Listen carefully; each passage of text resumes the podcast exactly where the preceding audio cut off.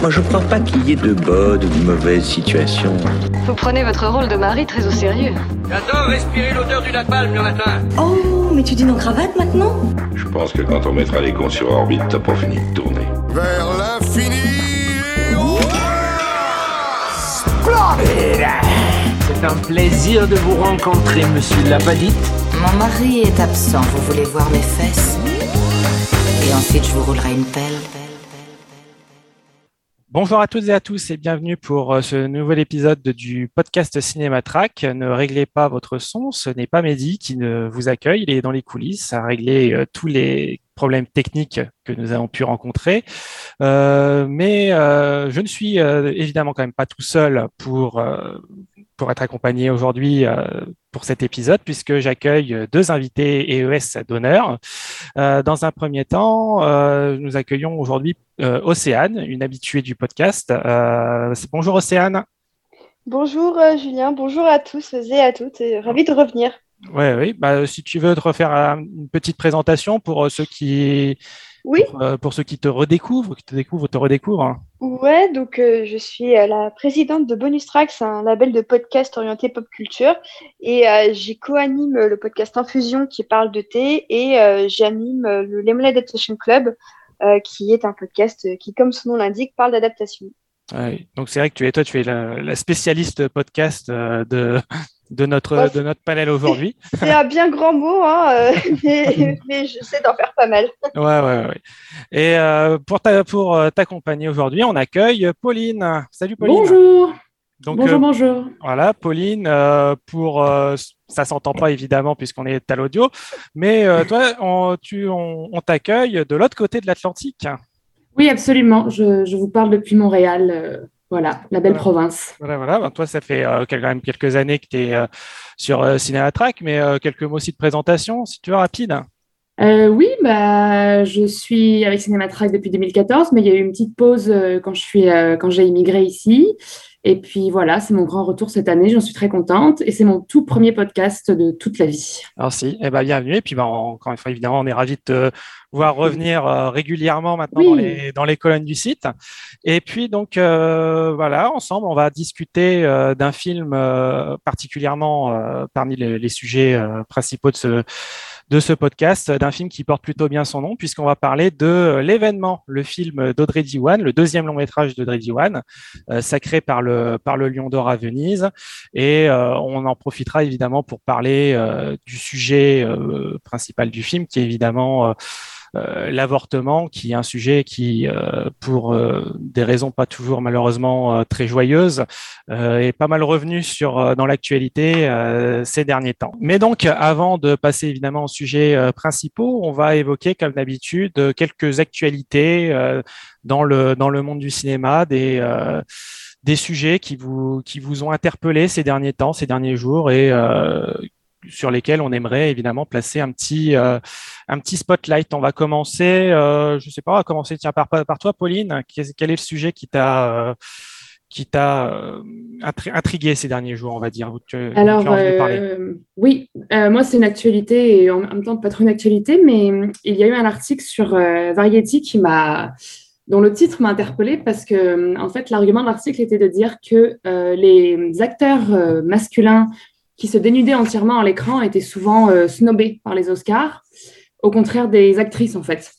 Et euh, je trouvais ça intéressant puisque, comment dire, on n'est pas étonné que la nudité des actrices soit euh, récompensée quelque part, vu que c'est alors reflet de la, société. Mais euh, ça m'étonnait qu'on, qu comment dire, qu'on ne prenne pas ce prétexte pour euh, récompenser un homme, euh, comme des fois on peut prendre n'importe quel prétexte aussi peu, euh, comment dire, aussi peu important que ça pour, euh, pour les mettre en valeur. Et, euh, et, voilà, et en fait, il, présentait quelques exemples de cette année, donc là qui est plus dans l'actualité. par exemple, Benedict Cumberbatch dans The Power of the Dog, le film de Jane Campion, où on le voit en fait en nu frontal.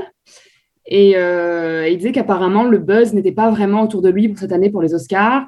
Et il y aurait aussi, euh, je ne l'ai pas vu parce qu'il n'est pas sorti encore, mais euh, Bradley Cooper dans Le Guillermo del Toro de Nightmare Alley, où apparemment il y a une scène comme ça aussi. Et, euh, et même chose, donc il se demandait s'il si, n'y avait pas une espèce de un double standard, mais un peu inversé en fait pour ce, pour ce genre de, de, scène au cinéma. Alors, j'ai une question parce que j'ai vu hier The Power of the Dog, du coup, à la cinémathèque en tant que grande traîtresse visiblement de la cinéphilie, euh, vu ce qu'il dit sur euh, le Twitter en France. Et, euh, et, en fait, c'est hyper succinct, le, le, full frontal de Benedict Cumberbatch. Ah oui, oui, absolument, ouais. Enfin, c'est vraiment, c'est de l'ordre de Gone Girl avec Ben Affleck, quoi. Donc, ça m'étonne pas qu'on n'en parle pas parce que c'est tellement succinct et qu'en plus, bah, c'est le moment où il est vraiment recouvert de boue. Donc, c'est euh, le but là n'est pas vraiment de, montrer euh, de pas de faire du, full frontal pour du full frontal. C'est un homme qui en plus dans le film bon on t'explique qu'il est pas il se lave pas souvent il est pas très propre il a un rapport à la saleté euh, très très masculin toxique hein, pour pour dire les choses. Du coup en fait l'article de Variety m'a un peu étonnée parce que je trouve que c'est la mauvaise année pour pour parler de ce sujet et euh, Bradley Cooper, c'était pour le Del Toro ou pour le Paul Thomas Anderson qui a un full frontal? Parce que je crois que euh, comme il est dans les deux films. Ouais, je crois que c'est le Del Toro, mais alors je peux pas te confirmer parce que ben, j'ai vu aucun des deux pour l'instant. Mais euh, ouais. Et il y a aussi, je pense, le film de Sean Baker sur l'acteur porno. Où là, c'est quand même plus pertinent de voir Simon Rex à poil. Bon, là, il y a une vraie. Oui, bah oui, oui. mais mais c'est vrai qu'en plus, euh, il y a l'acteur euh, Nicolas, euh, je sais plus son nom, qui jouait Jamie dans Game of ah, Thrones. Nicolas, ah, Coster-Valdo.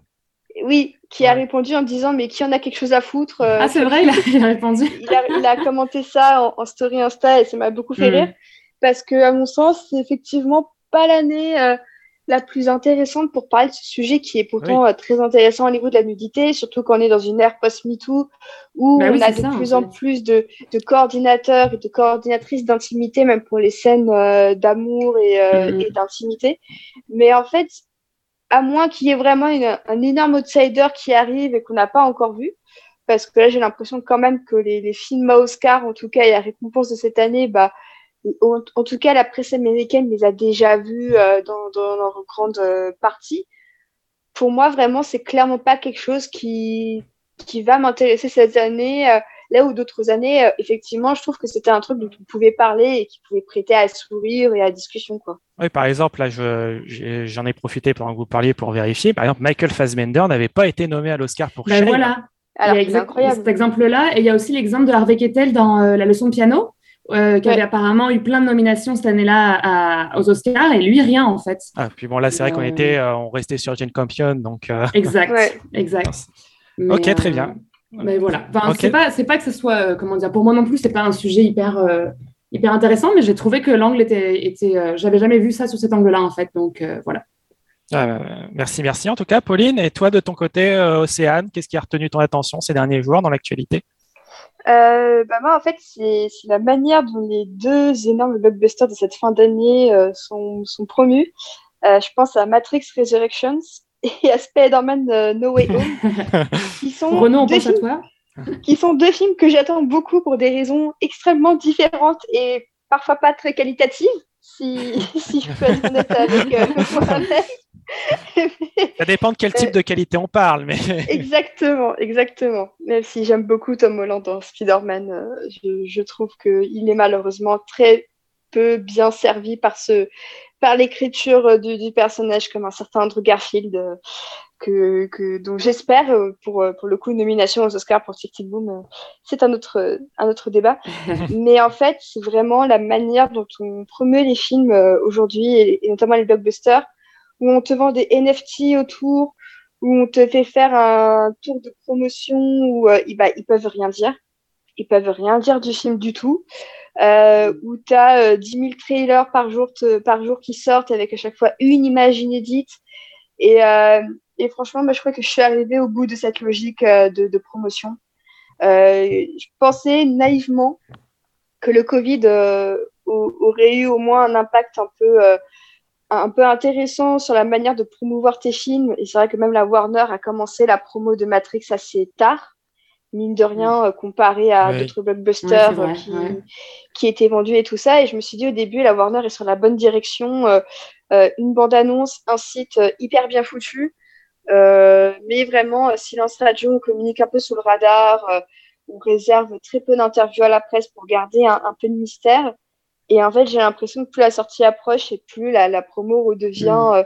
comme elle était auparavant. Et, et, je trouve ça hyper décevant parce que j'avais pris l'habitude d'avoir des blockbusters où certes il y avait beaucoup d'images parce qu'ils ont ils sont sortis avec une année de retard donc euh, on avait ah déjà la base de, de trailers mais euh, plus ça va et plus je reviens euh, au fait que je suis de plus en plus intéressée par les gros films qui qui qui se vendent avec parcimonie mhm. et avec économie plutôt que d'être partout pour envahir l'espace médiatique mais pour ne rien dire c'est c'est pas des, des, gens politiques, mais le discours c'est un peu du vent comme des hommes politiques en fait. Et, euh, et euh, je trouve ça hyper frustrant de devoir gratter sous la surface, sous la surface pour avoir de, de quoi euh, discuter euh, de manière tout à fait intéressante de ces deux films, parce que je pense que même la promo de n'importe quel film peut avoir des discours hyper intéressants.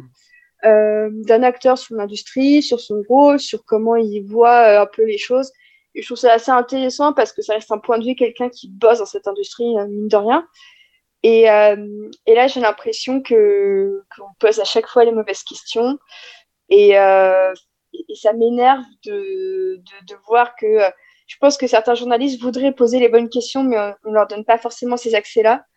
Et, mmh. euh, et, je trouve que ça commence à devenir hyper contre-productif. Et honnêtement, si j'étais pas la fan de Spider-Man et par extension la fan du MCU que je suis. Mais alors mm. là, le, No Way Home, mais il m'aurait cassé les pieds à un point pas possible. Et pour Matrix, ça commence à arriver aussi, c'est-à-dire heureusement que que c'est bientôt. C'est le, film, dans, C'est le, film que j'attends le plus de l'année. Ah oui aussi, oui. Parce que sinon, je, j'aurais mm. vraiment fait une overdose totale. Et euh, ça me frustre beaucoup parce que je pense que euh, tous ces films et n'importe quel film méritent une couverture euh, honnête avec des, des, talents qui peuvent dire euh, ce qu'ils ont envie de dire. Quoi. Après, on va pas se mentir, ça nous a quand même offert Keanu Reeves qui se fout de la gueule des NFT. Ah, oui, oui, incroyable. incroyable. mais pas perdu.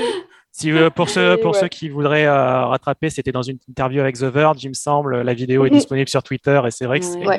C'est marrant en plus parce que vu l'image de, de Canuri, je pense que ça va être un peu genre un, un, acteur culte chez les, chez les Crypto Bros et qui doivent se lui tomber sur les, la vidéo en se disant Canuri se fout de notre gueule. Ça doit être la vidéo doit mhm. être marrante. Mais euh, c'est marrant de voir euh, d'entendre euh, ton avis, Océane, parce que c'est vrai que toi, comme tu dis, qui est quelqu'un qui est très fan de Spider-Man euh, et de de tout ce qui est. Les et je, je, sens aussi que ça commence à toucher de plus en plus vraiment de fans du MCU cette euh, et pas uniquement les gens qui comme moi ont une forme un peu de ce qu'on a appelé la super héros fatigue euh, bah, c'est que vraiment et, ce qui est dommage euh, par rapport à No Way Home c'est que le premier le, premier trailer les premiers teasers avaient réussi à créer quelque chose. J'avais beau me dire ok c'est du MCU mm. ok encore c'est ce tâcheron de John Watt salarial.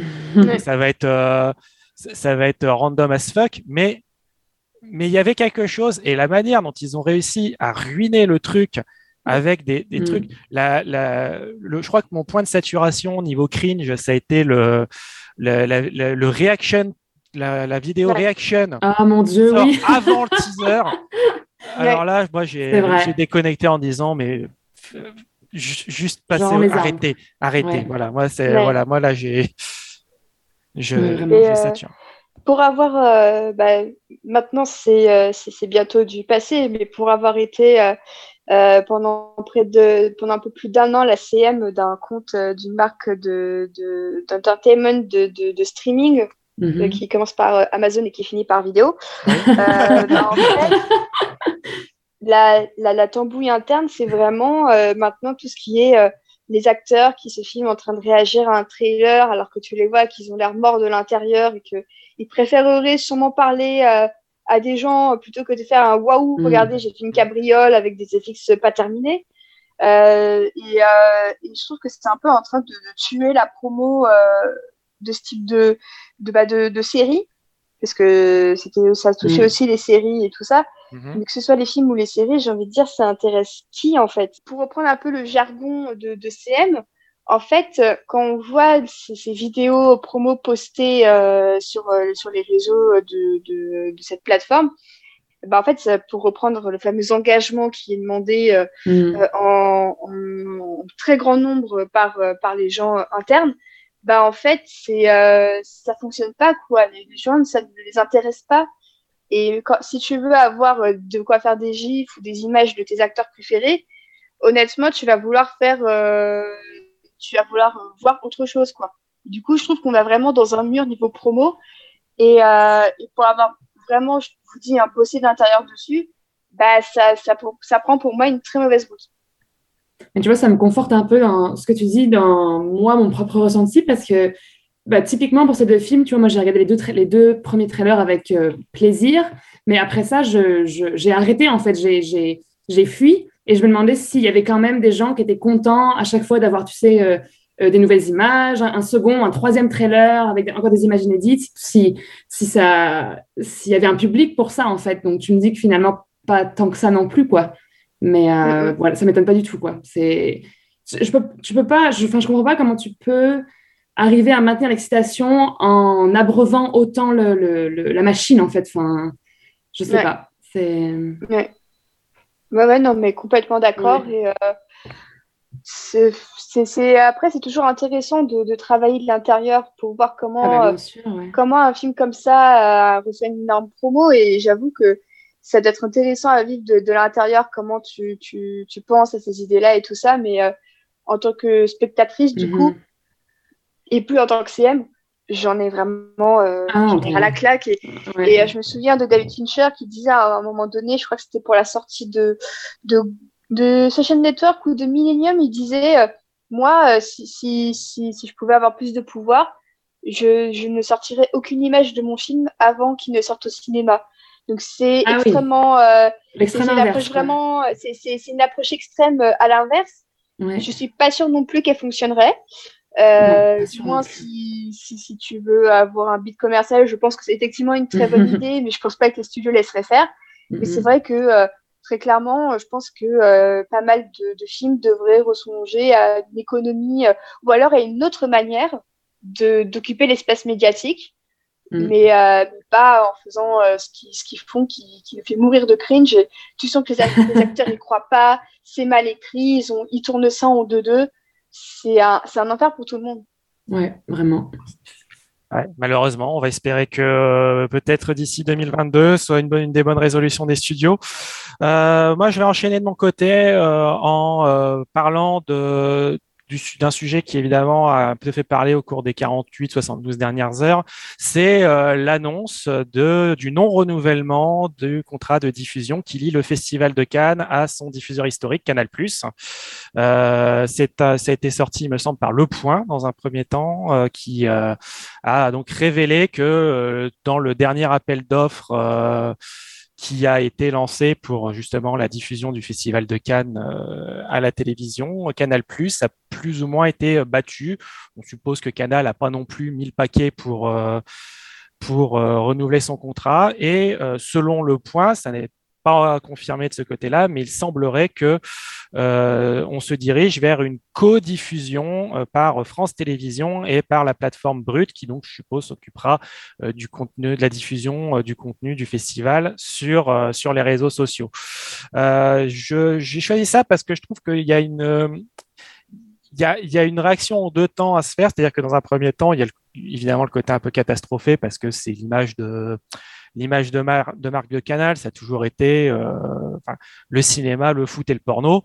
Euh, on, voit que pour le foot, il galère un peu ces dernières années, euh, notamment après d'une plateforme dont on citera pas le nom, qui, commence par Amazon et qui finit par vidéo aussi.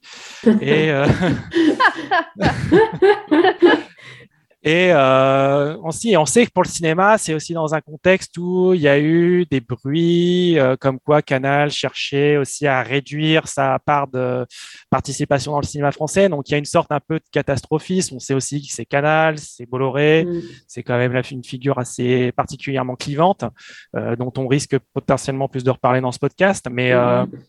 mais ça, c'est la réaction dans un premier temps. Et dans un deuxième temps, je me suis dit, faut quand même voir que le festival de Cannes ces dernières années fait par Canal, c'était le strict minimum absolu. depuis, on est quand même très loin de l'époque. je parle même pas des grandes heures de nulle part ailleurs avec ah De Cône et Garcia qui, se, qui finissent dans la Méditerranée. et même de l'époque où le Grand Journal avait son grand plateau à deux pas du Palais des Festivals, où il y avait, voilà, où il y avait encore les le festival en, grande pompe, tout ça. Ces dernières années, ça se limitait quand même à Laurent Veil et Laurie Choléwa qui faisaient des interviews sur le red carpet et pas grand chose d'autre. Voilà, avec, avec, leur accent magnifique. C'est ça, et euh, une, si, une petite vignette par jour de, du, du, cercle, mais euh, c'était vraiment le service cinéma. Mais je me dis, euh, est-ce que au fond, c'est peut-être pas plus mal d'en profiter maintenant pour aussi repenser ce qu'est le Festival de Cannes, peut-être aussi un peu, pas reformater la manière dont on le présente, mais peut-être en refaire un événement un petit peu plus populaire, un peu moins, euh, parce qu'on ne va pas se mentir, en plus avec la situation euh, sanitaire, il n'y a, de, a plus de euh, il n'y a plus de paillettes. Pour ceux qui se demandent, il y a de moins en moins de yachts, il y a moins en moins de coke, il y a moins en moins de soirées. c'est quand même plus que c'était. Donc, est-ce que justement, peut-être que faire repasser, en profiter pour faire repasser ça sur, sur France Télé avec Brut, il y a quelque chose, je pense, à retravailler sur l'image du festival et est-ce qu'au fond, je me demande, c'est peut-être au, final un, mal pour un bien, parce que je trouve que ces dernières années, euh, Canal, ouais, c'était vraiment limité au strict minimum, mm. et c'était quand même assez triste. Ouais, ouais, bah complètement. Je pense que ça peut attirer peut-être un public un peu plus jeune, parce qu'aujourd'hui, est-ce que les jeunes regardent Canal Je pense que la réponse est de moins en moins oui, et à raison, parce que leur euh, programmation euh, même clic, honnêtement, c'est pas pour les jeunes, c'est pour les trentenaires, les, les, les, les, les débuts de quadra euh, qui euh, restent un petit peu pour l'esprit Mouloud euh, qui était déjà là il y a 15 ans chez. Canal, tu vois. Oui, oui. Avec tout le respect que j'ai pour cette catégorie de personnes, hein, chacun regarde ce qu'il veut. Mais, mais c'est vrai que ces dernières années, Canal, il se contentait vraiment du strict minimum. Tu sens que Bolloré, il en a rien à foutre du cinéma et qu'il veut juste installer ses petits potes absolument partout. Euh, après, c'est peut-être un des rares oasis euh, de l'esprit Bolloré, enfin des rares esprits, euh, enfin des rares oasis qui étaient encore un peu épargnés par Bolloré qui s'en va. On peut hmm. aussi se, dire ça. Et à la fois, je me dis effectivement, ça peut réinjecter un petit peu de fraîcheur au Festival de Cannes, repenser des formats pour plus attirer un public et continuer à créer d'événements chaque année autour du festival. Après, c'est vrai que euh, Brut, euh, c'est pas Canal. Il faut voir dans quelle configuration France Télé peut apporter quelque chose au Festival de Cannes. Euh, donc, est-ce que ça va être façon Amazon Prime Video qui a repris Roland Garros en complément de France Télé. Est-ce que ça va être la même chose cette fois avec Brut et, avec Brut et France Télé? On n'aura malheureusement pas Thierry Henry au pied du, red carpet pour faire des. Ah, mais, euh, mais non, mais c'est euh, c'est peut-être un mal pour un bien, mais après, moi, je sais que dans ma tête, ayant eu Canal Plus durant toute ma jeunesse, chaque année, Canal Plus, c'était hmm. euh, Festival de Cannes, c'était nulle part ailleurs, c'était le grand journal, tous les jours à Cannes avec les plus grandes stars.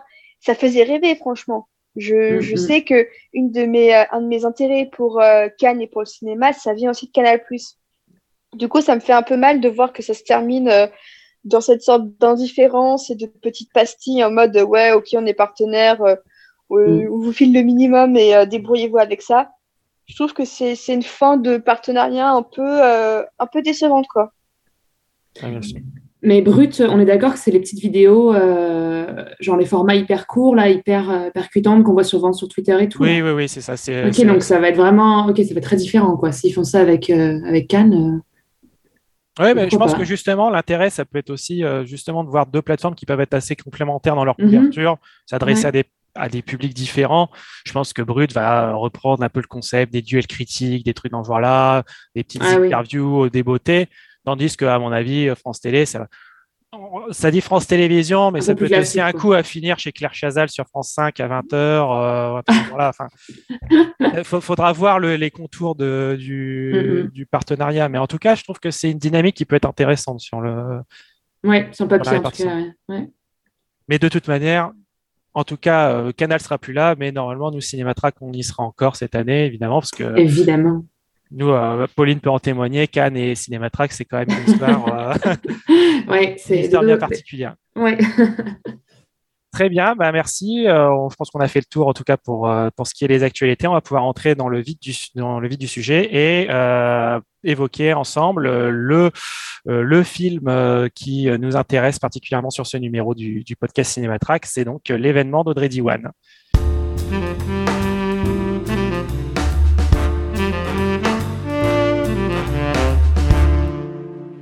Et donc, euh, on va pouvoir euh, désormais parler donc de l'événement d'Audrey Diwan. Euh, juste pour replacer deux mots sur le, film, c'est le deuxième long métrage de la réalisatrice qui avait d'abord réalisé un film qui s'appelait Mais vous êtes fou.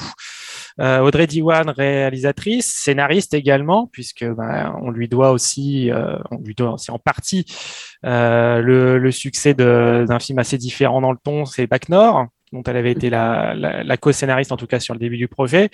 Euh, l'événement qui donc, euh, comme j'ai dit, porte bien son nom puisque euh, présenté en, compétition à la Mostra de Venise, il était reparti avec le Lion d'Or, ce qui a confirmé la très bonne santé des réalisatrices françaises après la Palme d'Or remise à Titane.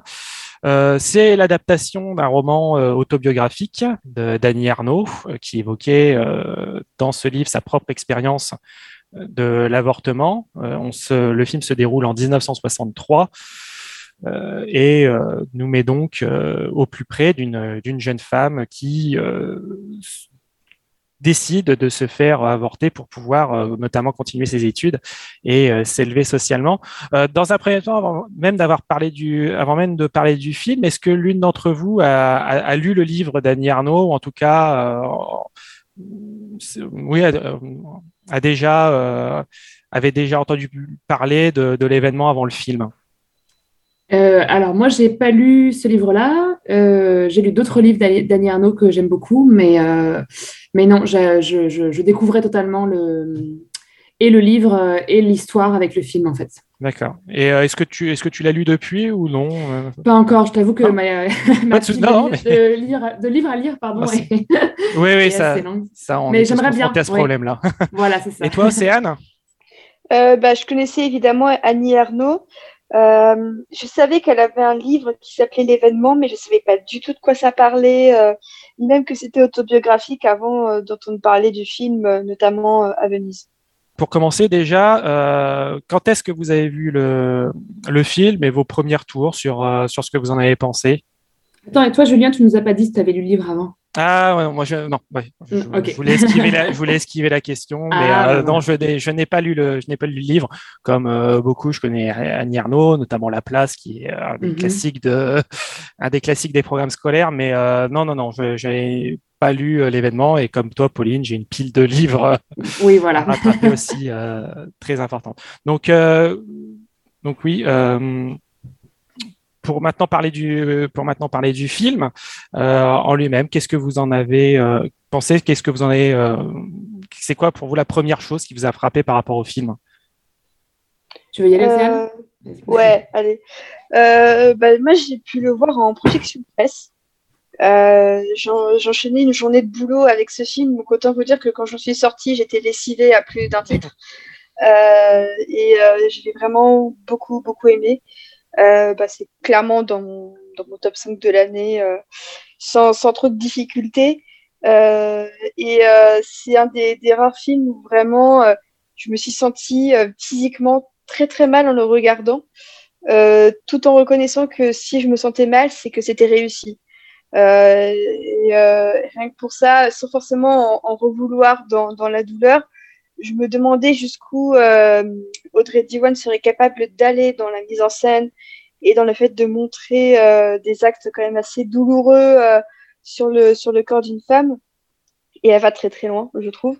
Mais j'ai été assez frappée aussi par la mise en scène hyper anxiogène qui cadre toujours Anne sans forcément qu'on voit son ventre. C'est ça qui m'avait marqué aussi. C'est comme si son ventre n'existait pas dans le film et que toutes les autres parties de son corps euh, étaient, euh, étaient montrées et visibles, sauf celles qu'elle devait cacher justement. Et, j'ai trouvé qu'il y avait plein de petites idées de mise en scène euh, qui arrivent à te, à te plonger dans un truc hyper anxiogène où ça devient, c'est un thriller En fait, c'est un thriller où juste c'est pas une, c'est pas une ou quoi que ce soit, mais c'est c'est un compte à rebours hyper hyper angoissant parce que euh, Audrey Diwan arrive à te glisser dans la tête de l'héroïne euh, qui est jouée par une très très belle euh, actrice d'ailleurs vraiment qui, qui, porte le film sur ses épaules et son regard mais vraiment hyper courageux je, trouve de, jouer ce type de rôle et, et j'en suis sortie à la fois soulagée et en même temps vraiment j'avais un peu marché à la fin tellement je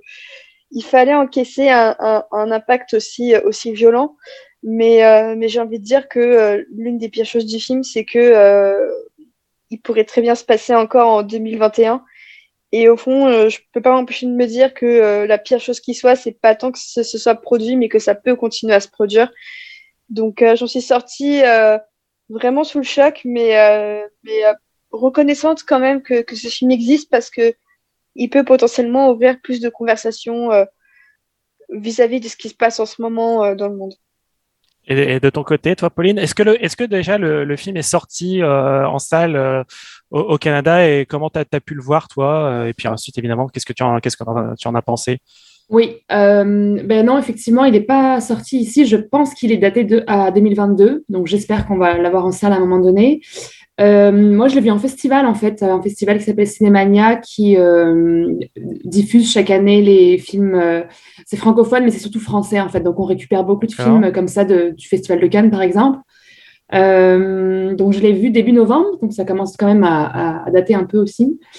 Ben, je rejoins Océane sur beaucoup de choses, évidemment. le fait que ce soit douloureux physiquement, en fait, le visionnage de ce film, c'est très Ouais, c'est vraiment pas facile. Et d'ailleurs, je l'avais raconté, je pense, au, rédacteur de Cinématrack, mais en sortant du film, j'ai vu une, femme dans les toilettes qui était en train de se remettre d'un malaise, en fait, et je pouvais totalement comprendre parce que c'est.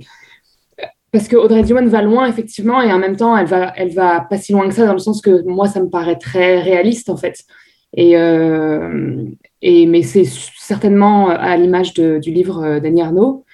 Euh, donc, j'ai beaucoup aimé, mais en fait, moi, je pense pas qu'il va finir dans mon top 10 de cette année euh, parce que euh, j'ai quand même trouvé qu'on restait un peu au bord en fait du, du, film et de ce que vit l'héroïne, dans le sens que je, genre oui, je, je, comment dire, j'avais envie qu'elle réussisse évidemment à, avorter puisqu'on voit bien que c'est pour elle c'est vraiment une question bah, crucial de vie ou de mort presque, dans tous les sens du terme d'ailleurs. Mais euh, je sais pas, j'imagine que je m'attendais à plus, peut-être peut-être avec l'effet euh, l'effet Lion d'or en fait, je m'attendais peut-être à être plus bouleversée et euh, je sais pas. Donc euh, donc c'est un excellent film, je j'ai rien à redire, c'est même très important. Je pense que ce serait presque un film à montrer à des âmes jeunes mais quand même capables d'endurer le, film. Mais mais voilà, je, je, je c'est pas exactement ce à quoi je m'attendais. En fait, j'allais dire, je sais pas à quoi je m'attendais non plus, mais euh, parfois on a des espèces d'attentes un peu qui flottent comme ça euh, dans l'air et, euh, et c'est ça que ça a donné pour moi, pour l'événement en tout cas. D'accord. D'accord, très bien. Euh, de mon côté, euh, j'ai vu le, j'ai aussi vu le, le, film en festival, côté du festival du festival d'Arras, euh, que j'ai découvert cette année. Donc j'ai pu le voir aussi en avant-première. Euh, j'hésite encore à savoir si je le mets dans mon top 10 ou pas, mais je pense que ce sera le cas. Euh, moi, je pense que ce qui a plus marqué dans le film, et c'est vrai que c'est quelque chose sur lequel j'aimerais vous entendre, c'est pour moi le fait que c'est un c'est un vrai film politique euh, mais c'est un film politique qui euh, choisit d'être euh, militant vraiment par le biais de l'intime, c'est-à-dire que c'est pas du tout un film qui va évoquer l'organisation des luttes féministes, qui va qui va qui va évoquer. C'est vraiment un film qui est ultra intimiste. C'est d'ailleurs la caméra quitte quasiment jamais l'héroïne qui est jouée par Anna Maria Bartolomé, qui est absolument incroyable et euh, comme euh, comme l'avait euh, évoqué Océane, je suis aussi fasciné par par son regard, par ses par ses par ses grands yeux. C'est vraiment une actrice assez assez bluffante. Mais justement, le fait de pour moi que le film flirte par moment même avec le body horror un peu, et je pense même qu'on pourrait on pourra évoquer après, mais les liens qu'on pourrait faire avec avec Julia Ducournau. Mais le, fait que le, le, film frôle avec ça, mais reste vraiment toujours au plus près de son, son héroïne, je trouve que ça rend justement à la fois son, son, destin plus fort et ça rend le message du, du, film sur euh, la, nécessité de la légalisation de l'avortement encore plus fort parce que euh, là on est vraiment sur le plus concret qui soit quoi. C'est-à-dire c'est euh, c'est vraiment un film qui montre que que bah, euh, oui évidemment bah, l'avortement l'interdiction de l'avortement ça n'a jamais empêché les femmes de euh, d'y recourir et que voilà et que euh, ça permet justement que ça soit fait dans d'autres conditions que celles qui sont montrées dans le film.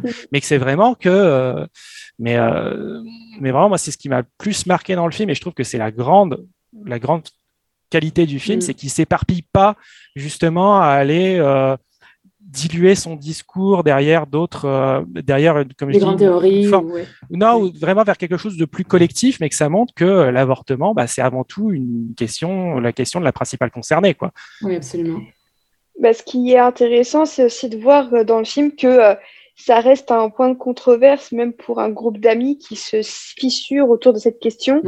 Où tu as donc Anne qui est enceinte et l'une de ses amies qu'on pense pourtant extrêmement ouverte d'esprit, euh, notamment au sujet de la sexualité, dès qu'on lui parle d'avortement, euh, non, non, euh, elle a hmm. perdu le numéro de sa pote. Il n'y a plus personne. quoi. Hmm. Et alors que l'autre, qui au contraire part d'abord, finit, finit, par revenir en disant Bah oui, moi aussi, enfin j'ai une vie hmm. intime, et qui, qui, finit par rester avec elle par solidarité, par sororité.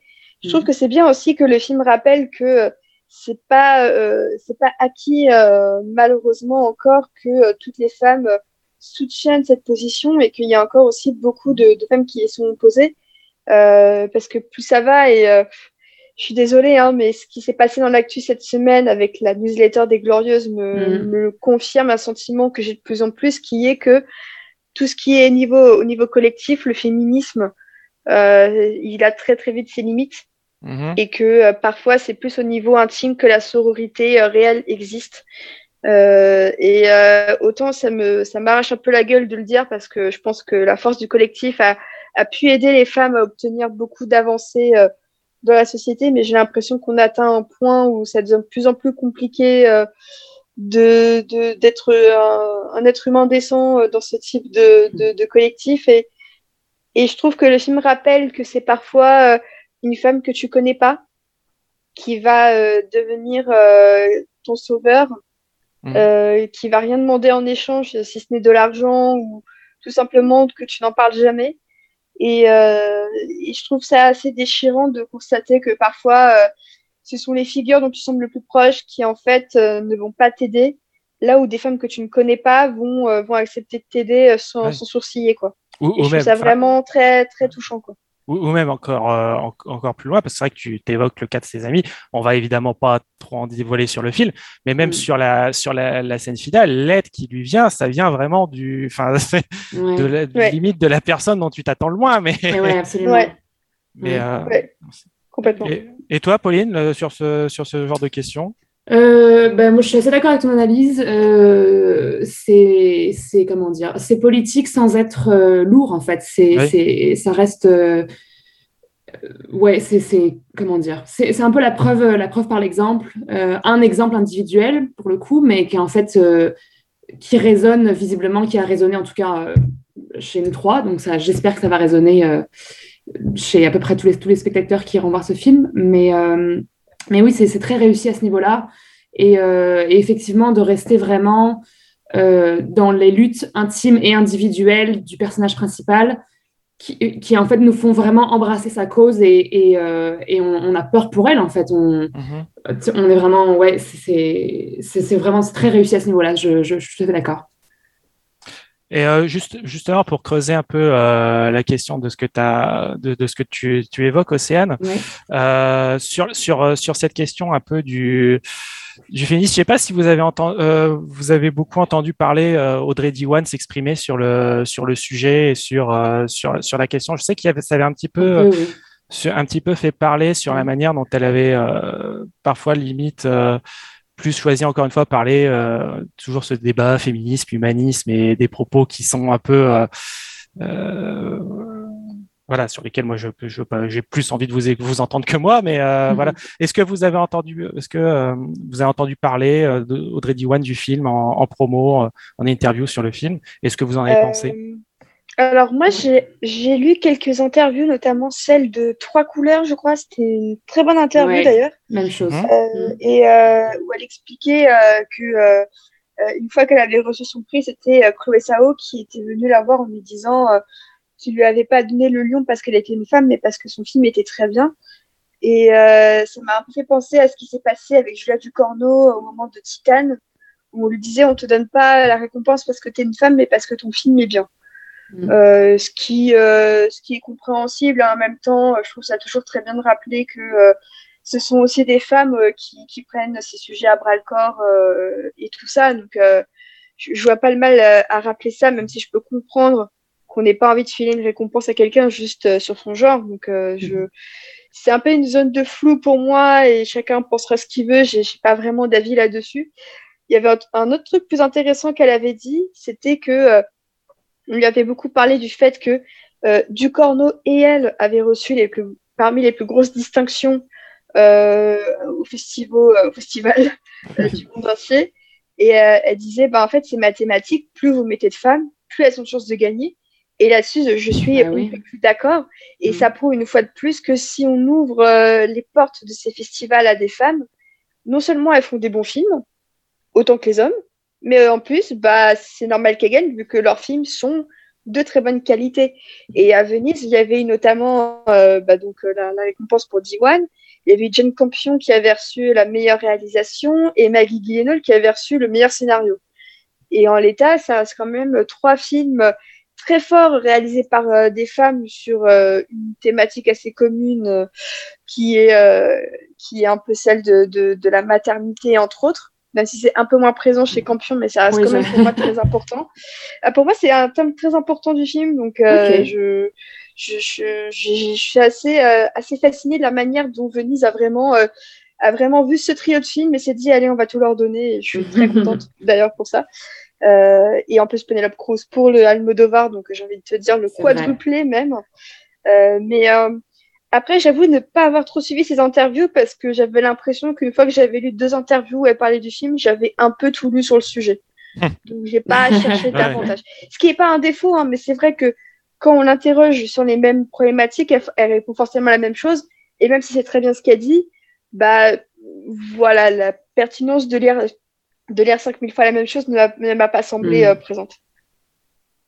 Mais euh, ouais, justement, on, l'a un peu évoqué, euh, on a un peu évoqué son nom évidemment parce que bah, c'est l'autre réalisatrice qui a fait le qui a fait l'événement façon de parler euh, cette, cette, année. Mais euh, justement, je, euh, je, trouve qu'il y a vraiment quelques, il y a vraiment des passerelles qui sont totalement différents entre euh, entre le, le film d'Audrey Diwan et, euh, et, et, un film comme euh, un film comme Titan. je trouve justement dans cette manière d'aborder le body horror de deux manières totalement différentes. L'un qui est vraiment plus plus sur le fantastique, sur mm. et de l'autre est sur quelque chose au contraire d'extrêmement cru, d'extrêmement d'extrêmement quasi naturaliste dans, mm, mm. dans la, la, fonction des choses. Mais je trouve que c'est justement deux, deux films qui mériteraient limite à être programmés ensemble, être vus dans, dans le même contexte pour voir à quel point ils, se répondent sur ce genre de sur ce sur ce genre-là, sur la question des sur la question des, des injonctions à la maternité, sur euh, euh sur tout ça en fait. Et je trouve que c'est vraiment deux films euh, deux films qui sont euh, ultra intéressants à mettre en plus en regard l'un par rapport à l'autre. Mais c'est vrai que c'est un bon point. Je avais pas pensé, mais il y a deux en plus, il y a clairement le lien évident de la maternité, effectivement, dans les deux. Et, euh, et deux, comment dire, on, pourrait avoir deux réactions viscérales à ces films-là, euh, clairement, euh, en, les, en les regardant. C'est très vrai. mais ça, ça, prouve encore que parfois j'ai l'impression que le cinéma a à peine commencé à gratter la surface de ce dont on pourrait parler en matière de maternité ou de non-maternité dans le cas. Oui, absolument. Et, euh, et c'est vrai que cette année, on enfin, euh, Pedro Almodovar a toujours beaucoup parlé d'image de la mer dans son, dans son cinéma, mhm. donc c'est une surprise pour personne. bon, l'une des mères les plus célèbres du cinéma, c'est celle d'Alfred Hitchcock dans Psychose. On connaît des exemples de mères un peu marquantes et tout ça. Mais entre filmer des mères et entrer dans le processus de maternité ou de, refus de maternité, je trouve que c'est des choses beaucoup plus nuancées qui, euh, forcément, euh, j'ai envie de dire, sont beaucoup plus euh, des sujets traités par des femmes et notamment par, mm. des, par des mères. Et je, je trouverais ça bien si ça pouvait aider aussi un peu à, à décoincer un peu la parole autour parce qu'on sait que ces dernières années, il y a eu pas mal d'initiatives sur le postpartum, sur des choses comme ça. Et euh, pour moi, le cinéma peut vraiment avoir un rôle à part entière dans ces conversations, euh, que ce soit autant le, voilà, le postpartum que euh, l'avortement, mm. que les maternités un peu difficiles.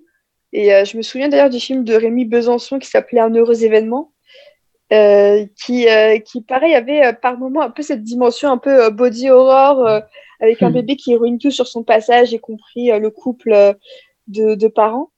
Et mm. c'est bien aussi d'avoir des approches un peu plus nuancées comme ça. C'est intéressant d'ailleurs euh, que tu cites, euh, cites, ce film parce que je trouve que c'est aussi un des, des, trucs qui est intéressant. Et bon, là, ça vient plus du livre euh, d'origine. C'est vraiment le titre, mm. c'est l'utilisation, c'est le mot événement. Oui. C'est à la fois, c'est à la fois le, le, côté exceptionnel, mais c'est aussi le côté un peu caché. Genre, on en parle. Enfin, c'est c'est un, un, mot qui veut tout et rien, qui veut à la fois tout et rien dire, dont on qui dit pas mm. grand chose dans son sujet. Je trouve que c'est vraiment cette manière de d'évoquer ça dans le film, le fait que tout se passe, mais dans le secret, dans le genre, euh, ça doit, ça, doit rester, euh, voilà. Ça, Pardon. Vas-y, vas-y, vas-y, non. Non, non, j'allais juste dire que ça, ça, le, là où c'est malin aussi, c'est qu'on pense tout de suite aussi justement à l'expression un heureux événement, mais en fait, c'est pas toujours un heureux événement, ce que le, je pense que Renaud l'évoque dans sa critique d'ailleurs du film, mais c'est le, le, comment dire, le, le lapsus euh, volontaire est aussi très intéressant en fait du titre. Ouais. Mais euh, même euh, quand on reprend un, un heureux événement, c'est l'adaptation d'un bouquin donc, écrit par une femme qui a raconté, euh, je crois, sa propre grossesse. Et il y a quand même aussi dans ce titre-là une dimension ironique.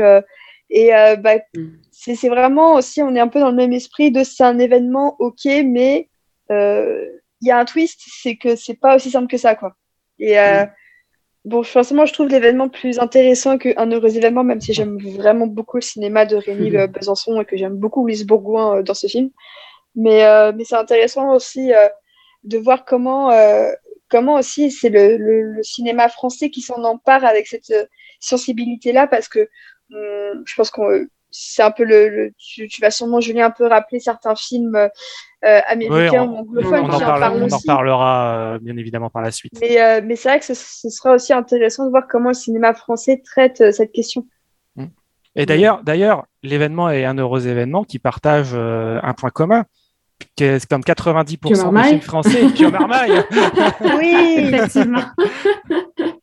Juste pour euh, finir sur la, promo du film, euh, outre euh, la très bonne interview effectivement de Audrey Diwan dans Entre couleurs, ce que j'ai bien aimé, c'est qu'il y a eu des interviews aussi d'Annie Arnaud, avec ou sans Audrey Diwan, et en fait, elle a été quand même assez associée à la promotion du film, ce que j'ai trouvé assez déjà classe et aussi intelligente, puisque Annie Arnaud est une femme qui a des choses à dire très intéressantes. Et, c'est ça, et, visiblement, le, film a quand même euh, tout à fait respecter son, son livre. Donc, euh, j'ai trouvé que c'était un point aussi, euh, comment dire, bah, c'est un, un, point de plus en fait pour le film, c'est clairement un point positif à, son, à son avantage.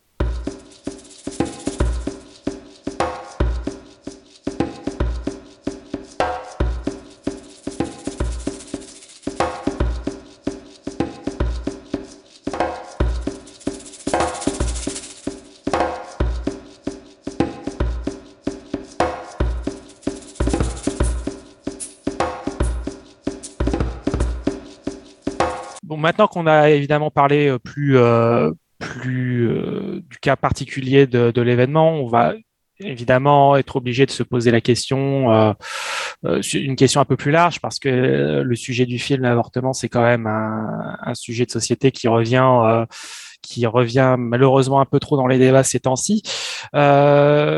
déjà, avant tout, dans un, dans un premier temps, on va peut-être repositionner un peu la, question euh, la question sociale parce que évidemment l'avortement c'est euh, dire, une situation qui fait débat aussi bien aux États-Unis qu'en France, comme comme ça a pu être comme ça a pu être évoqué. On va peut-être juste commencer dans, en, on va peut-être juste commencer euh, par chez nous, euh, parce que bah, c'est quand même évidemment un peu euh, un peu particulier de voir le film sortir dans un contexte où on va pas on va pas se mentir, on a une poussée assez forte de l'extrême droite, mais une poussée forte de l'extrême droite qui commence aussi à se manifester dans la culture, parce que bah, on a évidemment parlé de son parlé parlé de son cas précédemment, mais impossible de penser à quelqu'un comme comme Vincent Bolloré qui est représentant d'une d'une droite catholique assez assez radicale. Et moi je peux pas m'empêcher que savoir que ce film sort la même année où euh, C8 a euh, commencé à diffuser des téléfilms euh, des téléfilms pro-life et donc la, question la question que que que je me pose et tu l'as t'en as parlé évidemment Océane c'est que est-ce qu'au fond l'événement c'est un film autant sur le passé que sur l'avenir qui, qui, nous attend. Quoi? C'est-à-dire, est-ce que c'est en gros, est-ce que c'est pas un Handmaid's Tale français quoi bah, sans forcément aller là, parce que Handmaid's Tale, ça reste quand même une dystopie. Ça reste encore une dystopie. bien sûr. Quelques aspects. On va espérer que ça reste une dystopie le plus longtemps possible, évidemment. Euh, j'avoue que je, je, pour être honnête, je m'attendais à ce qu'on ait plus de contestation que ça en France à la sortie du film. Euh, je m'attendais vraiment à ce que Civitas et plein d'associations euh, catholiques et tout s'opposent vraiment à la sortie du film, parce que on sait que par le passé, euh, des, des, films euh, qui parlaient de religion, comme notamment le film de Scorsese, La dernière tentation du Christ, il y avait carrément eu un attentat en France, si je dis pas de bêtises. on se souvient aussi de, de, Civitas qui avait voulu interdire la diffusion de de Tomboy de Céline Sciamma sur Arte. Euh, on se souvient vraiment de beaucoup, beaucoup d'exemples de, fois où sur des sujets, et pourtant les traitements étaient parfois moins euh, controversés, si vitesse était vraiment monté au créneau pour avoir gain de cause. Et j'avoue que l'absence de, débat et de, de polémique autour de l'événement m'a un petit peu soulagée parce que déjà, ça aurait pas été agréable du tout d'entendre des, des, gros cons euh, te dire que, euh, que, que l'avortement, c'est pas bien euh, et tout ça. mais en plus, ça a aussi permis, par exemple, comme le disait Pauline, à Annie Arnaud, d'être plus présente dans la, dans la promo et tout ça. Donc, j'avoue que l'absence de polémique autour m'a un petit peu rassurée parce que je m'attendais vraiment à une sortie compliquée, surtout vu ce qui s'est passé, vu ce qui s'était passé en Pologne euh, quelques jours auparavant avec cette femme enceinte à qui on a refusé une IVG et qui, euh, qui est morte de, de complications euh, médicales à cause de ça. Et, et du coup, moi, ce qui m'a peut-être le plus surprise, c'est de voir à quel point il n'y avait justement pas eu de, d'actualité à propos de ça. J'ai l'impression que le film n'a pas du tout bien fonctionné au box-office. Euh, et c'est peut-être plus là qu'est le problème, c'est qu'un film qui parle d'avortement aujourd'hui, ne va pas fonctionner au box-office. Et ça, c'est peut-être aussi un peu inquiétant à sa manière. Oui, surtout, surtout que comme tu dis, c'est pas comme si euh, il n'y avait pas d'actualité. On peut même repenser à ce qui s'est passé cette semaine. Euh, euh, c'est à Nantes, il me semble, avec le concert de ah la, chanteuse Anna, Anna von Hauswolf. Désolé si j'écorche son nom, mhm. mais ouais, ouais, mais c'est vrai que comme, comme tu le dis maintenant, c'est c'est bon après, euh, malheureusement, il n'y a rien qui marche en ce moment en salle. Là, je vois au 1er décembre, le, box-office était à 62 000 entrées. c'est vrai que c'est pas ah non plus, euh, hein. c'est c'est pas dingue, mais euh, et de, mais c'est vrai que comme tu le dis, en plus, c'est pas comme si on n'avait pas une longue histoire de ce côté-là. Tu t'as parlé évidemment de, de films plus récents, mais on pourrait me remonter mm. jusqu'à La religieuse de Riven dans les années 70, qui avait lui qui été censuré. Euh, de ton côté, Pauline, comment Évidemment, c'est différent vu que le film n'est pas est, pas sorti, mais dans la société, est-ce que dans la société, alors québécoise ou canadienne, dans l'ensemble, est-ce que c'est aussi un genre de, est-ce que c'est quelque chose euh, qui donc non, malheureusement voilà qui, euh, je, je, pense que je pense pas que ça prendrait des proportions comme en France parce que j'ai l'impression qu'en France on est très euh, comment dire on a le sang chaud un peu mais par exemple, le film que tu évoquais, là, qui était, qui était passé sur C8, ici, il y a quelques salles qui l'ont diffusé carrément. Ouais. donc j'avais quand même vu, heureusement, des, des articles de presse qui s'insurgeaient contre ça. Mais mais euh, non, je, je, pense pas que ça ferait, ça ferait de vague euh, nécessairement. Après, est-ce que c'est aussi l'effet que ce soit un film français et non euh, québécois ou canadien, peut-être? Et aussi, quand je pensais à ça, là, mais quand Océane disait qu'elle était contente que ça n'ait pas fait de polémique, et je suis d'accord avec elle, est-ce que finalement le Lion d'Or l'a pas un peu protégé de ça aussi? Est-ce que, est que les gens se sont dit de toute façon on pourra pas, pourra pas, comment dire, gagner cette bataille parce que parce que le, comment dire, la critique l'a encensé, parce que euh, le prestige de la récompense? Non, moi je pense que non, non, en, vrai, il y a déjà eu des films hyper polémiques qui ont gagné et ça avait mm. quand même râlé, tu vois. Enfin, je pense même à, euh, il y a deux ans, euh, Polanski qui avait gagné le Lion d'argent, ça avait quand même bien râlé et tout ça. Donc, non, moi, je, je, m'explique pas cette absence de polémique et je suis contente de, de ça, mais moi, je pense aussi que c'est un manque de visibilité parce que euh, on en revient à cet énième débat qui est qu'un film réalisé par une femme, dans les trois quarts des cas, aura forcément moins de visibilité et d'exposition hmm. parce que c'est un film réalisé par une femme et qu'en plus, ça traite d'une thématique euh, qui, concerne euh, essentiellement les femmes, entre guillemets. Et donc, tu, tu, vas emmener un mec lui dire eh, Viens, on va voir un film sur l'avortement. bon, quand tu quand tu quand tu t'éloignes de la sphère cinéphile, parce que la sphère cinéphile va être mm. intéressée par le Lion d'Or et tout ça, et, euh, et encore heureux, hein. mais quand tu t'éloignes des sphères cinéphiles, tu, tu dis aux gens, je suis allé voir l'événement, un film sur l'avortement, mm. euh, sans forcément qu'ils soient en mode, ah, mais c'est pas bien l'avortement, ils sont en mode, ok, et eh ben, je vais aller voir ce qu'il y a en face. Ouais, genre ambiance, quoi. Oui, c'est ça, c'est un, film qui casse ton, qui casse ton groove ah, oui, pour reprendre les paroles de Cusco. Euh, c'est un peu ça. Euh, c'est dommage parce que il euh, n'y a, pas d'autre manière de, parler de ce film qu'en disant c'est un film sur l'avortement. Euh, va, mhm, pas. Il faut appeler un chat un chat, quoi. Mhm. Surtout, surtout qu'en plus, c'est quand même un, film qui a, qui, a derrière, bon, Maria Bartolomei, c'est pas non plus un nom extrêmement connu, mais il y a quand même Sandrine Bonner, Pio Marmaille, Anna Mouglalis, il y a quand même, enfin, Luana d'ailleurs. Luana Bahrami, oui, bien sûr. Euh, tu, dis à la limite, tu as quand même quelque chose que tu pourrais faire. Il y, a, un petit potentiel un peu en termes d'acteurs un peu plus euh, reconnus du, du, grand public.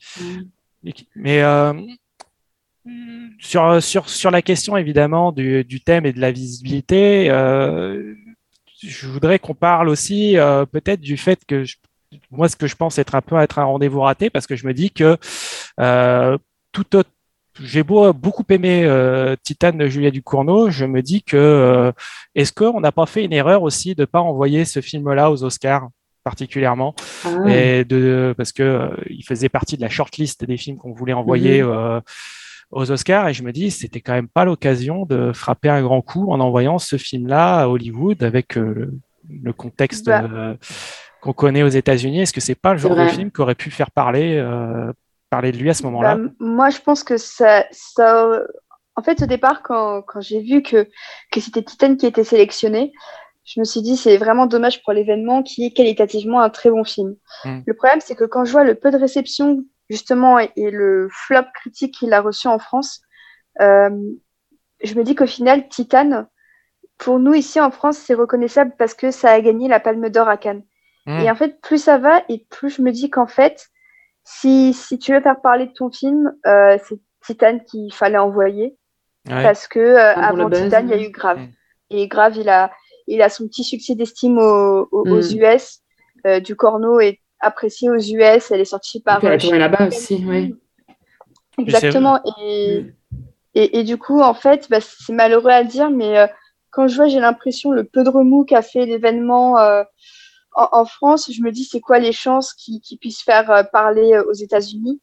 Et je me dis qu'en fin de compte, ce que l'Académie, euh, ce que le CNC a, fait en France, c'est j'ai pas vu Titan, donc je pourrais pas juger sur la qualité, mais je pense que médiatiquement parlant, en fait, c'était peut-être un choix plus sensé. Oui, bah, faut mm. juste aussi pour, euh, pour préciser, euh, je pense aussi qu'un des choix pour lesquels qui, qui, a, fait que ça s'est porté sur Titan, c'est la question de la distribution euh, aux États-Unis. Titan est distribué par Neon. Neon, c'est la boîte qui est derrière les, je pense qu'il devra, ce qui sera étudié dans les livres d'histoire du cinéma, la campagne Oscar, la campagne Oscar de Parasite il y a deux ans, mm, qui est, qui reste. Portrait de la jeune fille en feu.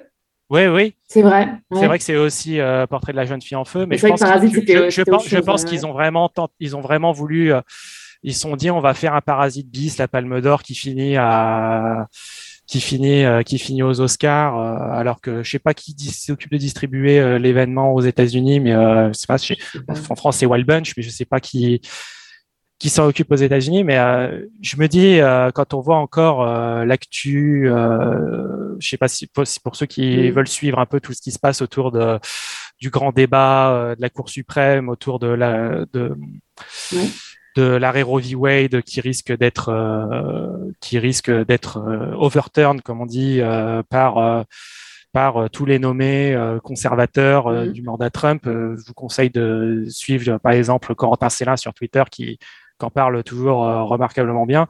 Euh, je me dis, euh, c'est quand même, il y, avait quand même un, petit truc à faire, de, un petit truc à faire de ce côté-là. Mais justement, je pense que là où je rejoins Océane, c'est qu'il y a sûrement eu un choix stratégique parce que euh, juste un film dont on va sûrement en parler après, mais le film donc euh, Never, Sometimes, uh, Rarely, Always, qui parlait déjà de l'avortement. Je me souviens que donc il y avait eu des, des, comment dire, ils avaient essayé de le porter justement au, au comment dire pendant la saison des, des récompenses, donc euh, de, de, faire parler de lui. Et il a, on avait su que notamment un, le nom n'avait pas été prononcé, je pense, mais un des votants aux Oscars avait répondu à la réalisatrice que il était chrétien et qu'il ne comptait pas regarder un film sur un meurtre d'enfant, etc., etc. Donc, euh, à partir de là, euh, voilà, si, si, on, si on en reste effectivement à la stratégie commerciale, euh, peut-être qu'il savait que c'était perdu d'avance. Et ben, mm-hmm. c'est intéressant aussi parce que là, en, me renseignant sur le, puisqu'on va aussi, on peut aussi à cette occasion parler des autres films qui avait parlé. Je, il y avait eu euh, aussi à l'époque sur les, les, Oscars un gros débat en 2008 quand euh, quatre mois, trois semaines et deux jours, qui ah était bah aussi une Palme d'Or, avait été euh, avait été aussi exclu, laissé de côté de des nominations. Ah oui, meilleur film étranger? Des, des, nominations meilleur film étranger et aurait, ça aurait été c'est vrai que c'est peut-être c'est quelque chose aussi qui permet de voir les résistances. Un peu. Ouais, c'est ça, certaines, certaines résistances, de voir que certains. Euh, que dans les festivals, ça passe mieux que dans les cérémonies de récompense. Parce que euh, moi aussi, le, premier film auquel m'a fait penser l'événement, et c'est un film avec mhm. lequel il partage aussi le, le fait d'avoir eu un Lion d'Or, c'est euh, Vera Drake de Mike Lee, ouais. qui est un film splendide. Alors que lui qui se concentrerait plus, si on, on, compare à l'événement, qui se concentrerait plus sur le personnage joué par Namouk Alice. Euh, puisque c'est euh, sur celle qu'on appelait à l'époque euh, de manière pas tout à fait, pas tout à fait toujours sympathique, les faiseuses d'anges. voilà. Mais c'est un film que c'est un film que j'aimais beaucoup, qui partage, je trouve aussi ce côté d'aborder l'histoire par la cellule familiale, ce que vous aviez dit sur les réticences par rapport au, au par rapport aux proches, tout ça. Et je mm-hmm. trouve que c'était c'est un beau clin d'œil du destin aussi que ces deux films aient été récompensés dans le même festival, même si l'un est réalisé par un homme et l'autre par une mm-hmm. et, l'autre par une femme.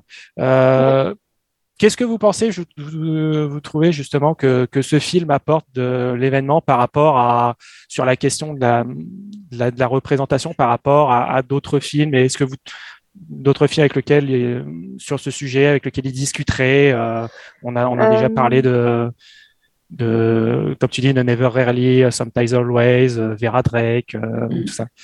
Moi, je pense que c'est peut-être euh, la dimension autobiographique. Euh, parce que euh, des, des, des, femmes comme celle, comme celle du film de Elisa Heitman, mhm. des, des, femmes comme celle du film de Christine Mungiu ou quoi, elles, ont existé. Mais ça reste quand même avant tout, soit on est du point de vue de la faiseuse d'ange, donc pas de celle qui avorte, mhm. soit on est du point de vue de, de femmes de fiction. Et peut-être que ce qu'apporte l'événement, en fait, c'est euh, une véracité qui vient du point de vue autobiographique de l'histoire qui est écrite par, euh, par Annie Ernaux. Parce que, euh, en fait, je trouve que l'une des qualités du film, c'est de te faire comprendre qu'il s'agit d'une autobiographie, même si tu sais pas que c'est Annie, Annie Ernaux qui a, qui a écrit le bouquin. Je trouve que c'est tellement subtilement écrit que tu comprends que certains détails, c'est c'est pas de la fiction, c'est de la réalité, c'est une reproduction de la réalité, forcément un peu romancée parce que ça reste du cinéma, c'est pas un documentaire. Euh, et, euh, et, moi, je pense que c'est peut-être plus dans cette dimension-là que je vois une différence. C'est qu'on sait que ce, ce témoignage, il, vient euh, pas de l'imagination de quelqu'un. C'est quelque chose qui s'est vraiment produit et elle aurait pu réellement en mourir.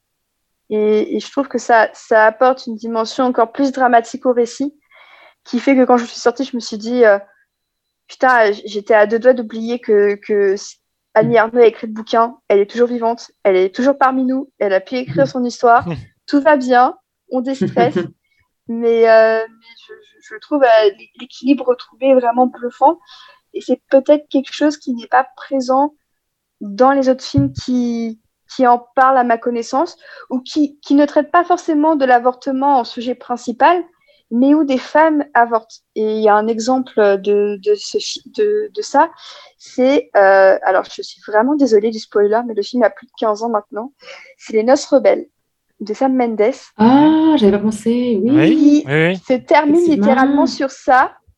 Et où, euh, bah, bouchez-vous les oreilles si vous l'avez pas vu, euh, bah, l'héroïne meurt pendant qu'elle a tenté d'avorter de, de, mm. l'enfant qu'elle ne voulait pas avoir parce qu'elle préférait avoir une carrière plutôt qu'avoir un nouvel enfant avec son mari euh, qui, qui, la rendait malheureuse. Mais c'est même pas une carrière dans mon souvenir. Elle, ils veulent, euh, elle voulait déménager, genre. Euh, elle voulait déménager à Paris, tout ça, ouais. En fait, elle voulait déménager parce qu'elle voulait reprendre sa carrière de comédienne. Ah, ok.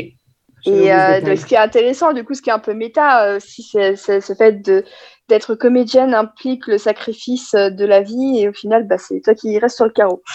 Euh, ce qui est pas très joyeux et tout ça. Et, euh, et c'est une vision de l'avortement très sombre puisque se termine par la mort littéralement du, du, du personnage. Et le film a été nommé aux Oscars. Et Kate Winslet aurait, à mon sens, dû gagner l'Oscar pour ce film et non pas pour The Reader qui, pour lequel elle a gagné en face. Amen. Et, et je, je trouve que la manière dont ces deux personnages-là sont écrits, je, je pense que euh, Les Noces Rebelles parle d'une femme très, très moderne, très en avance sur son temps, y compris euh, dans les sacrifices qu'elle est prête à faire pour, euh, pour sa vie. Et, et, j'ai l'impression que ce film a un peu payé aussi le prix justement de, de, de, ce, de, de ce que fait le personnage de Ken Winslet dans le film. Mm. Ma contribution au débat. Non, mais très bien, très bien. Merci. Non, non, mais c'était parfait. merci beaucoup. Euh, merci, merci beaucoup. Est-ce que vous avez d'autres choses à rajouter sur ce sujet ou... Euh, euh, oui, oui, bien sûr. Vas-y, vas-y. non, moi je voulais juste le. Je trouvais qu'il y avait clairement une ressemblance avec surtout le côté, j'allais dire caméra à l'épaule en fait de l'événement. Mhm. dans justement dans Never Sometimes Really Always, on est aussi très près de, de l'héroïne dans son, dans son parcours pour se faire avorter. Et un peu aussi dans, dans 4 euh, mois, 3 semaines, 2 jours, je trouve. Euh, sauf, que, sauf que dans ce film-là, c'est pas, comment dire, l'héroïne n'est pas la personne qui va se faire avorter. Spoiler alerte. Mhm. Euh, mais, mais ça dialogue. Enfin, oui, j'ai trouvé qu'on était dans la même, dans la même veine de, de comment dire, de, de suivre une femme au plus près de, ce, de cette épreuve de, oui, de l'avortement. Mais par contre, euh, Julien, je sais pas si tu l'avais vu en 2014 à, Cannes euh, comme moi, mais j'ai trouvé que c'était par contre l'extrême inverse de la scène d'avortement de euh, The Tribe. Tu te souviens? Ah oui, oui, oui. Bah, après, The, Tribe avait vraiment, comment dire, c'était ce qui faisait la, force du film et peut-être aussi parfois un peu sa limite, son côté dispositif assez spectaculaire, on va dire, en termes de mise en scène. Ouais, ouais, les, conséquences tout le temps, là, ouais. Mais, euh, mais, mais, moi, c'est tu vois, avant de voir l'événement, c'était la scène d'avortement qui m'avait le plus mm. euh, marqué en fait au cinéma, tellement c'était horrible. C'était insoutenable à, à, regarder et, euh, et, à entendre d'ailleurs. Mais, mais, mais, on, était, on était plus dans le. Comment dire Maintenant, je trouve qu'on était plus dans le, dans le voyeurisme dans cette scène-là, en fait, qui, qui n'est pas du tout le cas de l'événement. Mm. Donc, donc c'est ça. Et puis aussi, ah, une mention quand même de, de, la même actrice qui joue dans et l'événement et dans Portrait de la jeune fille en feu. Oui, Luana- oui, Luana Bargermi. Quand même, Bargermi, ouais. mhm. où il y a aussi une scène d'avortement euh, très réussie d'ailleurs. et très joyeuse en fait. Oui, Enfin, pas absolument. joyeuse, mais, euh, Oui. mais où c'est c'est quelque chose qui, qui n'est pas traité sous un angle assez c'est Ouais. dramatique ce qui se passe, c'est quelque chose qui se produit dans la vie d'une femme C'est ça. et elle s'en remet et, euh, et voilà. Et aussi un moment très sororal pour le coup dans, dans Ouais. Portrait. Et Mm. euh, oui, c'est très beau, c'est une très belle scène. Mhm. Et euh, moi, si je devais apporter euh, deux derniers petits points euh, au, au débat, Bien sûr. c'est que euh, on, on parle de cinéma, mais il faut savoir aussi qu'à la télévision, ça reste encore un sujet extrêmement Ah tabou. oui. Mhm. Je ne compte plus le nombre de personnages féminins qui ont des gosses, alors que euh, très bien avorter, mais que euh, la télé est encore un peu frileuse là-dessus, euh, même sur le câble. Et, euh, et euh, c'est pour ça que malgré tous les défauts du monde que cette série peut avoir, la série Scandal a quand même Ah, bien montré que l'héroïne avorte du président des États-Unis. Et c'est la manière dont c'est mis en scène est incroyable.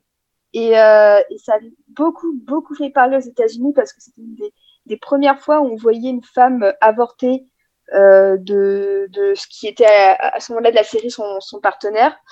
Et, euh, et j'avais trouvé ça vraiment assez incroyable. Et, euh, et je sais que voilà, je trouve que la série a vraiment ses, ses hauts et ses, ses bas. Mais ce qu'avait fait Shonda Rhimes sur, sur cette thématique-là était vraiment euh, hyper, euh, hyper intense et, euh, et vraiment euh, très très bien.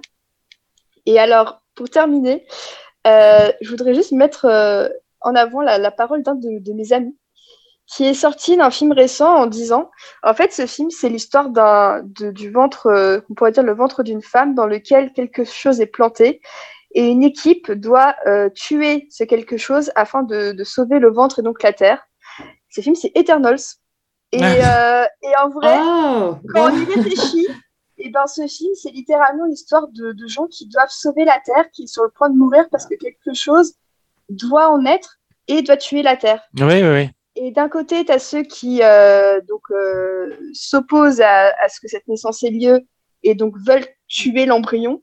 De l'autre, tu as ceux qui sont contre et qui disent que l'embryon doit à tout prix naître. Et tu as ceux qui sont en mode bah, débrouillez-vous, euh, je ne prends pas parti dans ce, dans ce combat. Et oh, c'est hyper tordu. Et ouais, mais c'est vrai que c'est une une clé de lecture assez fascinante. Oui, c'est vrai. C'est euh, c'est très fascinant et ça en, ferait, ça en ferait le premier film Marvel pro-avortement. Et pour ça, j'ai envie de Oh, dire wow. merci Chloé Sao de- d'avoir osé le truc. Donc c'est vraiment euh, un peu, ah, c'est vraiment un peu capillotracté, mais en fait plus Oui. j'y pense à ce que à ce que m'a dit mon ami, et en fait plus je me dis que euh, c'est hyper intéressant qu'en plus ce soit une femme qui soit euh, en tête de proue euh, de l'équipe qui veut tenter justement de, de stopper l'embryon de naître parce que sinon la Terre euh, crève.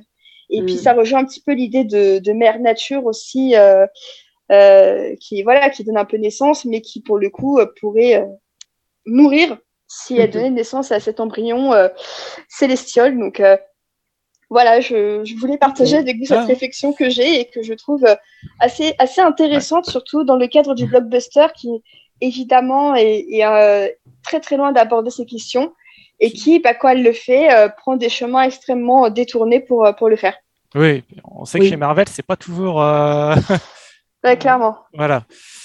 Et euh, bah, vu que tu parles d'un fi- d'un film en salle, je vais, en- je vais me permettre d'en d'en évoquer un autre qui en plus qui est sorti cette semaine, euh, qui était en compétition à Cannes, qui s'appelle Lingui, les, les liens sacrés de Mohamed Salah, Saleh Haroun, qui évoque aussi la question de de, l'avortement à travers euh, dans la cellule familiale. Se passe- et ça se passe en plus au Tchad, un pays où justement là euh, euh, l'avortement est condamné euh, par euh, la religion et par la loi. Et euh, donc voilà je pense que ça peut être aussi euh, ça peut être aussi un apport euh, assez euh, assez euh, intéressant sur les liens justement par rapport et trouve que ce qui est le plus intéressant dans le film c'est que c'est la dynamique qu'il y a entre euh, entre donc la jeune fille de 15 ans qui est euh, qui est qui est enceinte et sa mère. Euh, c'est une famille monoparentale. Elle l'élève sans son père en plus. Et tout vraiment la manière dont la la mère se débat par rapport à par rapport à ses croyances religieuses, par rapport au regard d'une société évidemment encore encore plus patriarcale, c'est pas une question de comparer, mais euh, Mais euh, je, je, je trouve que c'est euh, voilà, c'est aussi une manière de parler du film et de vous inviter à de vous inviter à le voir. Donc Lingui, les liens sacrés, euh, qui est sorti euh, ce mercredi. On enregistre le dimanche 12 décembre. euh, il est sorti le, le 8. Mhm. Voilà, je pense que on a fait le tour. Pour nous remettre un peu de, de cette euh, discussion euh, longue et sérieuse, euh, je vous ai préparé un petit quiz sur euh, sur les Lions d'Or à Venise. Euh, je vais vous préparer pour chaque édition. Je vais vous citer quatre films qui étaient en compétition et vous devez me dire lequel a remporté euh, le Lion d'Or. Euh, donc, et j'aurai une dernière petite question, une dernière petite question de bonus. Alors, pour faire un premier, un premier exemple, je vais vous parler de l'édition 2016. Et je pense que c'est le plus simple des, des cinq, mais pouvez-vous me dire qui a gagné le Lion d'Or en 2016 entre Jusqu'à la garde de Xavier Legrand, La forme de l'eau de Guillermo del Toro, Mektoub My Love, Canto Uno d'Abdelatif Keshish et Free Billboards Outside Ebbing, Missouri de Martin McDonough. Del Toro. Euh, ouais, le Del Toro, ouais. Oui, oui, c'était bien ça. C'était donc euh, la forme de l'eau. Euh, on va remonter maintenant ensuite en 2010 euh, avec au choix Balada Triste des Trompetas de Alex de la Iglesia, Black Swan de Darren Aronofsky, La dernière piste de Kelly Reichardt ou Somewhere de Sofia Coppola. Black Swan. Ouais, j'aurais dit Black Swan aussi. Eh ben non, c'est pas Ah Black Swan qui a gagné le Lion d'Or, c'était Ah, c'est Somewhere. Nathalie Portman. C'est Nathalie c'est- Portman qui a gagné. Voilà, euh, c'est ça. Ah. Et c'est Somewhere de Sofia Coppola. Ah, Ah, oui. ça avait été contesté en plus parce que tout le monde disait oui, euh, Tarantino est sorti avec Coppola, c'est pour ça qu'il lui a filé. Ah, c'est vrai, j'avais oublié ça. Et, Euh, Bien joué. Ouais, mémoire. C'est- C'est Ouais. c'est l'occasion de moi de, aussi de placer que les gens doivent revoir Somewhere, qui est un film, euh, Je l'aime beaucoup aussi, ouais. qui, est, qui est un film voilà mécompris et, et mal aimé, et euh, Oui. qui, à qui il faut faire justice. Je reste sceptique personnellement. Alors, on, on passe maintenant en 2008, où était nommé Débineur de, Catri- de Catherine Bigelow, Pogno sur la falaise d'Ayao Miyazaki, Rachel se marie de Jonathan Demme, ou The Wrestler de Darren Aronofsky. Euh, le le Aronofsky. Alors, est-ce que, est-ce Ouais. que j'aurais fait, est-ce que je vous aurais piégé Ouais. deux fois avec Aronofsky? Ah, bah peut-être. Non, non, non, c'était bien The. Wrestler qui a gagné cette année-là. Ok. ok. Ah, bah du coup, tu vois, ça me rappelle que finalement, il y a un film de lui que j'aime bien. C'est- non, j'aime Et, j'aime c'est- bien et Swan aussi. et cette année-là, cette année-là, Ouais. Mickey Rourke s'était fait voler l'Oscar du, du meilleur Ah. acteur par euh, Sean Penn. Pour quel Pour, film euh, C'était Harvey Milk. Harvey Milk. Ah, Parce que je sais, est-ce que les deux Oscars de Sean Penn ont volé deux de mes performances préférées, qui Ah. donc euh, Mickey Rourke pour The Wrestler et. Bill Murray pour Lost in Translation. ah j'avoue. Ah, ça, c'est putain, honteux. C'est chaud, ça. Bon, après, Ouais. Sean Penn avait gagné pour Mystic River, qui est aussi un très grand film. Ouais. Et bon. Ouais. Voilà. Quand même, quand même. Ainsi. quand même. Alors, on va passer en 2005, où était nommé Lady Vengeance de Park Chan-wook, Ouh. Les Amants réguliers de Philippe Garrel, Le secret de Brokeback Mountain d'Ang Lee ou de Constant Gardener de Fernando Meireles. Peut-être Brokeback Mountain? Euh, tu peux répéter le deuxième? Les Amants réguliers de Philippe Garrel, et le premier? Lady Vengeance de Park Chan-wook. Film génial. euh... Putain, pour le fan, j'ai envie de répondre le Lady Vengeance, mais je sais que j'ai tort. J'aimerais bien aussi. hein, J'aimerais bien, ouais. Ouais. Et c'était Brokeback Mountain qui a gagné Allez, Ah, le. Lion d'Or cette année-là. Ouais, mais, mais, mais malheureusement. Je- C'est bien, mais malheureusement. Et donc, pour le dernier, là, on va remonter loin, loin, loin dans le temps, puisqu'on va passer en 1951. Ah, bah d'accord. Je l'ai à peine 10 de naître. On est, on, voilà, on est même pas encore à l'époque de l'événement, mais Ah. Euh, a été nommé cette année-là Comment l'esprit vint aux femmes de Georges Cukor, Journal d'un curé de campagne de Robert Bresson, Rashomon d'Akira Kurosawa ou un tramway nommé Désir d'Elia Kazan. Belle année. hein. euh, ouais, belle année, ouais. Putain, j'ai envie de répondre Rashomon, mais je sais que c'est Ouais, pas moi j'avais presque envie de répondre Peut-être aussi le. Bresson. J'aurais dit Ouais. le Bresson, moi.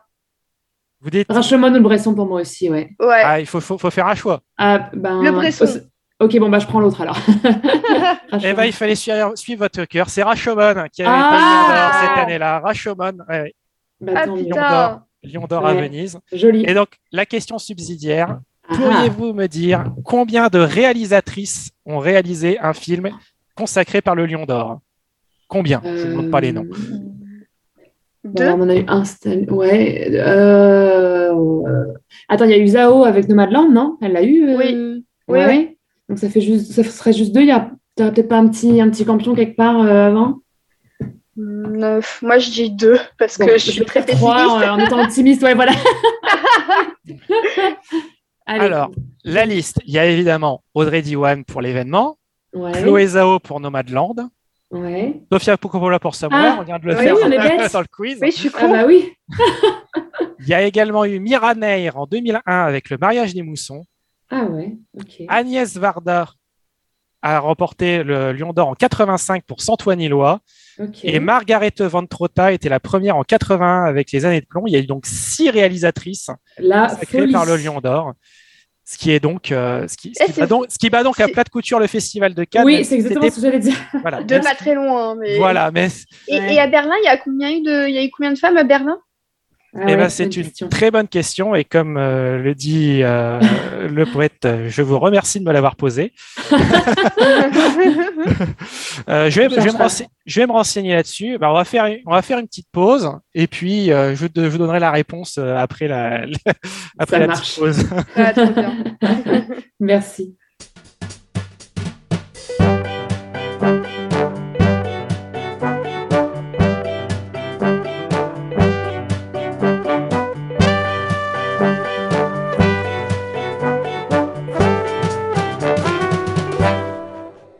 Voilà, donc après une petite pause, euh, au cours de laquelle j'ai pu euh, vérifier, il y a donc six femmes également qui ont été euh, récompensées par l'Ours d'Or à Berlin, ce qui veut dire que le Festival de Cannes a encore un petit, euh, un petit chemin pour rattraper, euh, pour rattraper ses, ses concurrents qui euh, n'ont pas non plus fait des efforts démesurés en termes de représentation et d'équilibre. Hein, on va pas se mentir. On va pouvoir enchaîner donc avec la, dernière partie de, ce podcast dans lequel on va partir sur vos recommandations personnelles. Donc, je vais vous demander de parler d'un film, euh, euh, un film récemment sorti, que ce soit en salle ou sur euh, sur les plateformes de SVOD, et d'un film un peu plus ancien que vous avez vu récemment et que vous avez envie de, dont vous avez envie de parler. je vais peut-être commencer tiens par toi, Océane. De quoi tu veux nous parler? Alors, euh, bah pour le film qui est sorti il y a quelques années, je vais vous parler euh, rapidement d'un film de 2014 qui s'appelle Obvious Child, qui est réalisé par euh, Guylaine Robespierre, avec euh, le premier grand rôle de Jenny Slate au cinéma. Jenny Slate qui jouait Mona Lisa dans Parks and Rec, euh, notamment, euh, c'est un de ses rôles les plus, les plus drôles. Une excellente comédienne américaine. Et, et, en fait, dans ce, dans ce film, elle rencontre un soir un, un, mec plutôt mignon joué par Jake Lacey, que vous avez vu récemment dans The White Lotus en mari absolument imblairable de Alexandra Daddario. Ah. Et qui est un petit peu, euh, qui était catalogué jusqu'à The White Lotus, un peu comme le nice guy un peu d'Hollywood. Il a aussi joué dans, euh, dans Girls, où il jouait le boyfriend euh, mm. de Lina Dunham pendant Lina, quelques épisodes. Et euh, donc dans Obvious Child, donc ces deux-là se rencontrent un soir, et puis ils se plaisent, donc bah, arrive ce qui arrive, ils, ils, couchent ensemble, et en fait elle réalise que elle est enceinte. Et le problème c'est qu'elle ne veut pas du tout garder l'enfant, et en fait bah, tout l'enjeu de la rom-com ça va être de d'apprendre à, à mieux connaître le futur père de l'enfant dont elle va avorter. Et alors vu comme ça, le pitch a l'air un petit peu dramatique, mais au final c'est vraiment une très très bonne comédie romantique qui vraiment décrispe pas mal de conversations autour de l'avortement en disant que euh, bah, les choses ont un peu commencé dans le désordre pour eux deux puisque bah, elle est tombée enceinte euh, dès la première fois alors que euh, c'est censé normalement attendre un petit peu avant d'avoir un enfant avec avec ton conjoint. Et, et vraiment ça suit vraiment toutes les cases de la rom-com habituelle mais tu y ajoutes en fait cet élément qui est l'avortement et, et comment une romance va une vraie romance va naître entre les deux en dépit des circonstances un peu particulières qui, qui les unissent. Et euh, c'est vraiment euh, très chouette. Je m'attendais pas du tout à ça en rentrant dans la salle de cinéma. Je m'attendais vraiment à une rom-com un peu, un peu façon indé, mais, mais pas le indé de ouf de, de Hollywood. Et euh, c'était vraiment une super surprise. Et je trouve que c'est un des, c'est probablement un des films qui, je trouve, parle le mieux d'avortement. Et, et rien que pour ça, j'ai envie vraiment que vous lui donniez une chance. Je sais pas s'il est disponible également en France. Je crois même qu'il est vraiment sorti en catimini euh, à l'époque euh, quand, il est, quand il est sorti en salle. Mais euh, si vous aimez Jenny Slate, si vous aimez Jake Lacey et les bonnes rom-com un peu bizarre, et bah, ce film l'a fait très bien l'affaire. Donc, je ne sais pas si certains d'entre vous l'ont vu. Euh, oui, moi je l'ai. Alors moi je l'ai vu, je l'ai en DVD déjà. juste, il est dispo qu'en location. Hein. il est dispo. Il est pas dispo. Ah, aussi, je l'ai, je, je l'ai en DVD. Ce, cette, cette, antique relique ouais d'une époque révolue. Et euh, je trouve le film très beau. J'adore Jenny Slate. Euh, euh, Jake Lacy, qui est aussi, pour moi, Jake Lacy, c'est le, le mec qu'on essaie de caser à Rooney Mara dans Carole. Dans ce, oui, dans ce c'est vrai, c'est vrai. ce Voilà, et ça me donne une occasion de reparler d'un des plus beaux films qui soit l'un des plus beaux films du monde. Donc, donc voilà. Mais oui, très beau film aussi. Bah, voilà. Moi, je ne l'ai pas vu, mais il est sur ma liste euh, depuis longtemps, donc ça me, ça, me donne encore un petit peu un petit coup de pied pour, euh, pour le chercher et le regarder. Trop bien. Et alors, donc le film récent, euh, bah, je vais prendre un peu d'avance sur le 31 décembre, date de sortie de The Lost Daughter de Maggie ah. Gyllenhaal sur Netflix. Donc c'est l'adaptation du roman Poupée volée d'Elena Ferrante, qui est surtout connue pour L'amie prodigieuse. Et ce film ne parle pas d'avortement, mais il parle de maternité. Et on suit l'histoire d'une femme euh, d'une cinquantaine d'années, donc euh, jouée par Olivia Colman, qui essaie de se prendre des vacances en Grèce et euh, qui va petit à petit replonger un peu dans ses souvenirs de maternité un peu un peu complexes via un personnage joué par Dakota Johnson qui manque de perdre sa fille et dont la, la, poupée préférée disparaît. Et donc j'en dirai pas plus sur le sur l'histoire, mais sachez que euh, c'est vraiment euh, le film de deux actrices, donc euh, Olivia Colman et Jessie Buckley, qui est phénoménale dedans. C'est vraiment extraordinaire ce qu'elle fait. Et ça parle vraiment très très bien de maternité, de désir, bah, de, de, charge mentale aussi. c'est il y a des, vraiment des scènes qui m'ont vraiment prise au trip euh, dans la manière aussi de filmer euh, de Maggie Gyllenhaal qui aime beaucoup la caméra à l'épaule et, euh, et, qui aime beaucoup les gros plans aussi. Euh, donc c'est pas c'est pas totalement abouti parce que c'est vraiment le syndrome des premiers films qui ont tellement peur de de, de pas en faire mm. assez qu'ils en font trop. Euh, je pense que on, on, pense tous à quelques films comme ça, quelques premiers films qui en mettent vraiment à fond à fond la caisse. Et malgré tout, il y a vraiment une, maturité, euh, une, euh, euh, une, complexité dans les personnages écrits qui est vraiment bluffante. Et, même si j'ai trouvé la fin pas très convaincante, bah, je trouve que le, la récompense de Maggie Gyllenhaal à Venise, justement, a vraiment tout son sens au palmarès. Et j'espère vraiment que qu'on entendra parler de ce film dans les conversations pour les Oscars, ne serait-ce que pour Jessie Buckley, qui est vraiment, euh, je me répète, hein, mais elle est vraiment extraordinaire. Et euh, j'aimerais tellement qu'elle ait beaucoup plus de rôles, euh, cette, mm. cette, actrice, que, que, que, rien que pour ça, j'espère que le film, on entendra quand même un petit peu parler. donc voilà, ça, ça, sort le 31 décembre. Donc si vous avez un peu de temps l'après-midi du réveillon, bah, il sera pas trop tard pour le mettre dans vos tops de fin d'année. Ah, il me semble que euh, je ne sais plus euh, si, tu l'as dit, mais le film sort sur Netflix, hein, c'est ça? Oui, oui, oui, oui, c'est. Ah, euh, le film est un film Netflix, oui, oui. Ouais, tout à fait. juste, mais j'ai l'impression que Jessie Buckley a été un peu mise en arrière de la promo, non? J'ai l'impression qu'on voit juste Dakota Johnson. ouais, j'ai l'impression.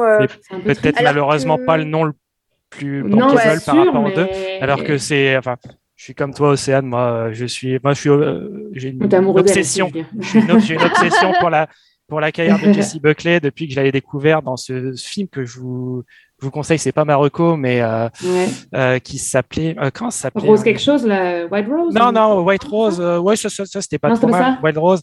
c'est un film qui s'appelait Jersey Affair, il me semble. Ah, okay. ça, je sais pas. Qui est, qui est le film qu'elle fait juste avant que de se faire connaître aussi dans Tchernobyl. Ah oui. Ah. Et euh, voilà, c'est. Euh, et depuis, bah, même euh, le film qu'elle avait fait, I'm, I'm, Thinking of Ending Things, mhm. le, le, Charlie Kaufman, enfin, c'est ah une actrice incroyable. Que j'ai jamais eu le courage de regarder personnellement, mais. Ah, il faut être motivé pour le voir. Ah oui, ça, ça a l'air, oui. Mais moi, j'aime bien sa carrière de chanteuse aussi. Elle fait des, elle fait des chansons. Hein.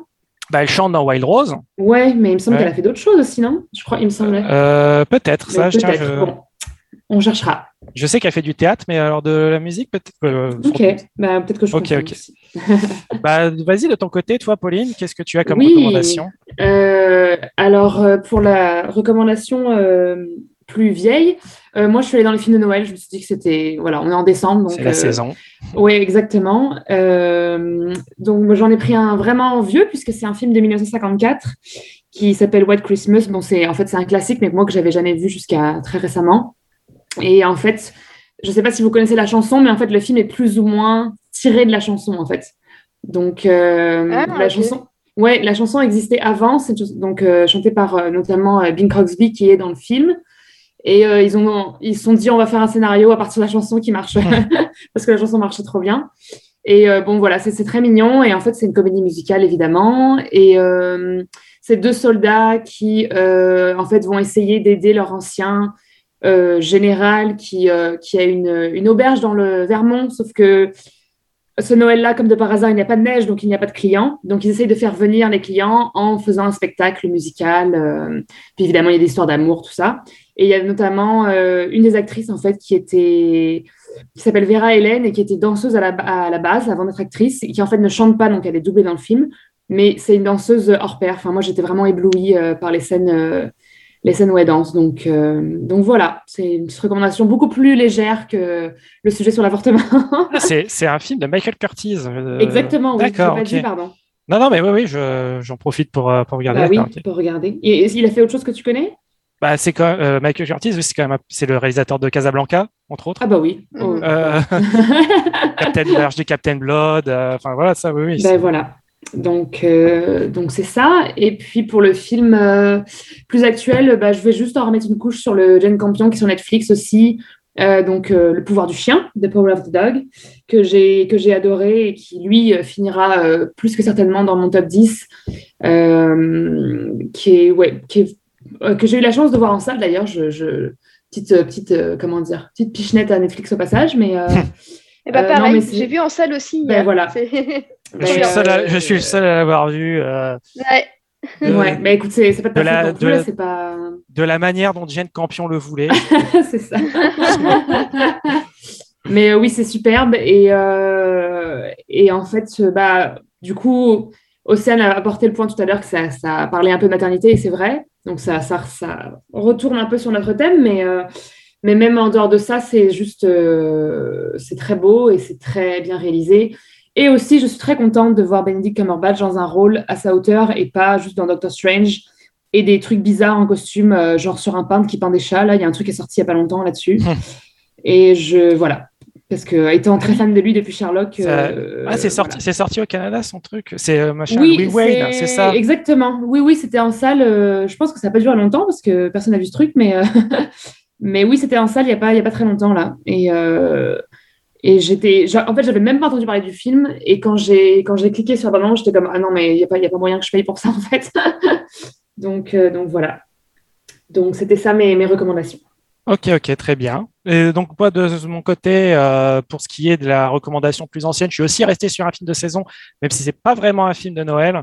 Euh, c'est Jean de Dublin, c'est le dernier c'est le tout dernier long métrage de John Huston juste avant sa mort, euh, qui est une adaptation, comme son nom l'indique. Alors, pas de Jean de Dublin en soi de James Joyce, puisque c'est un recueil de nouvelles, mais d'une nouvelle qui s'appelle The Dead, Les Morts, de, de, du, donc du recueil de, de James Joyce.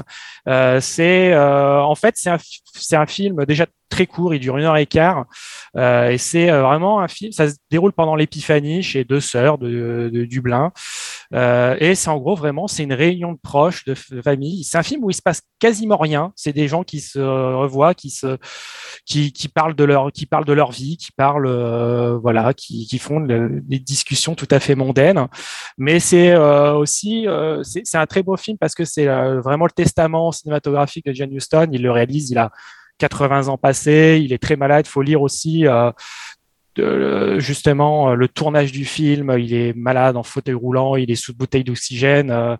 il y a Pauline Kull qui a écrit un très bel article sur sur le tournage du film. comme dans la plupart de ses derniers films, il y a sa fille, Angelica Houston, qui joue dedans. Et c'est pas forcément un film qui met dans un mood de Noël absolument euh, total, euh, qui met vraiment dans un mood de Noël, mais euh, c'est un film vraiment que je conseille de voir parce que ça montre aussi la facette plus intimiste du cinéma de John Huston, qui est pas forcément celle, euh, celle à laquelle on pense euh, dès le début, mais c'est pour moi celle qui, celle qui a donné quelques-uns de ses plus beaux films, euh, comme un autre film que je recommande, s'appelle Promenade avec l'amour et la mort, euh, où il y avait des gens de Jenica Houston dedans. Et euh, je le conseille aussi particulièrement parce que le film est dispo sur Arte. Il a été diffusé il y a quelques jours sur Arte. Il est en ligne jusque début février. Donc, si vous avez le le temps de le caser. Euh, c'est vraiment un film à voir sur un, des derniers films des grands maîtres. Et en plus, le, film se termine vraiment sur les, mots, sur les, dernières phrases de la nouvelle de Joyce qui sont euh, absolument bouleversants. Donc, euh, je vous conseille particulièrement de le voir celui-là. Et pour la recommandation plus récente, bah, je vais faire comme Océane, je vais parler d'un film qui va sortir d'ici la fin de l'année en espérant que vous ayez le temps de le voir pour pour euh, ceux qui n'ont pas encore clôturé leur top, euh, c'est euh, Belle de Mamoru Soda. voilà, Soda, qui est un cinéaste qu'on aime beaucoup sur Cinématrack et qui bah, encore a, récidivé avec son, dernier film présenté qui avait été présenté hors compétition au Festival de Cannes, un quart d'heure d'ovation dans la salle. J'ai eu l'occasion de le revoir en avant-première il y a quelques jours. Euh, en présence de Mamoru Soda en plus. Euh, c'est en, en, gros, euh, c'est en gros l'histoire. Ça se passe à la fois donc dans le monde réel et dans un monde virtuel qui s'appelle You, qui est une sorte de, préfiguration de ce que sera peut-être le métaverse de Facebook. Ça, c'est une sorte de Second Life. géant dans lequel en gros les utilisateurs peuvent devenir un peu tout ce qu'ils veulent et on s'intéresse à l'histoire d'une jeune ado qui vit euh, évidemment c'est un film d'animation japonais donc elle vit euh, elle est elle vit avec son père. Sa mère est morte quand elle est jeune quand elle était plus jeune puisqu'on est on reste au Japon hein, on, mmh. on, on brise pas les clichés. Euh, et en fait cet ado qui a plus ou moins, qui avait la passion du chant et qui a perdu plus ou moins sa voix après la, la mort de sa mère va devenir dans le métaverse Belle, euh, qui est euh, en gros euh, la, la chanteuse, la vigueur, le absolu, mm -hmm. superstar du superstar du réseau.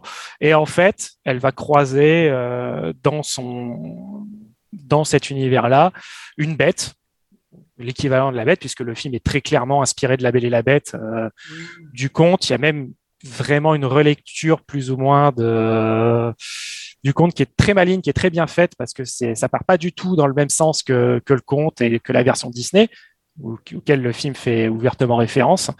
Euh, c'est un, magnifique film, c'est un film qui comme tous les Mamoru Soda, se construit par rapport au précédent. Euh, il y a plein, on, on revoit le Soda de Summer Wars, de la traversée du temps.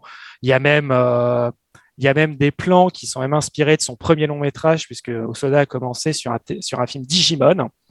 Euh, ah oui, à l'époque où il était réalisateur en studio.